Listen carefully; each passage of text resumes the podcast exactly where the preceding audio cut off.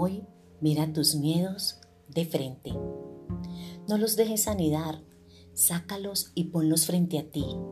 Háblales sin pena y quítales el poder que tenían y ve por tus sueños. Que tus miedos sean para mantenerte alerta, pero jamás para que sean tu límite. Confía en ti, sé fuerte, sé valiente, porque yo confío en lo que harás y lograrás, porque sé que lo haces con pasión, con amor y con la intención correcta en tu accionar.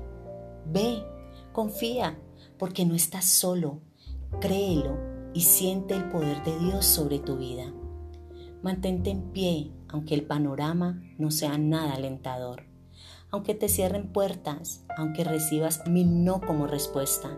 Sigue, cree, confía, ten fe, no renuncies y encuentra esa llave. Sí, ese es tu desafío, encontrar esa llave, la que te corresponde.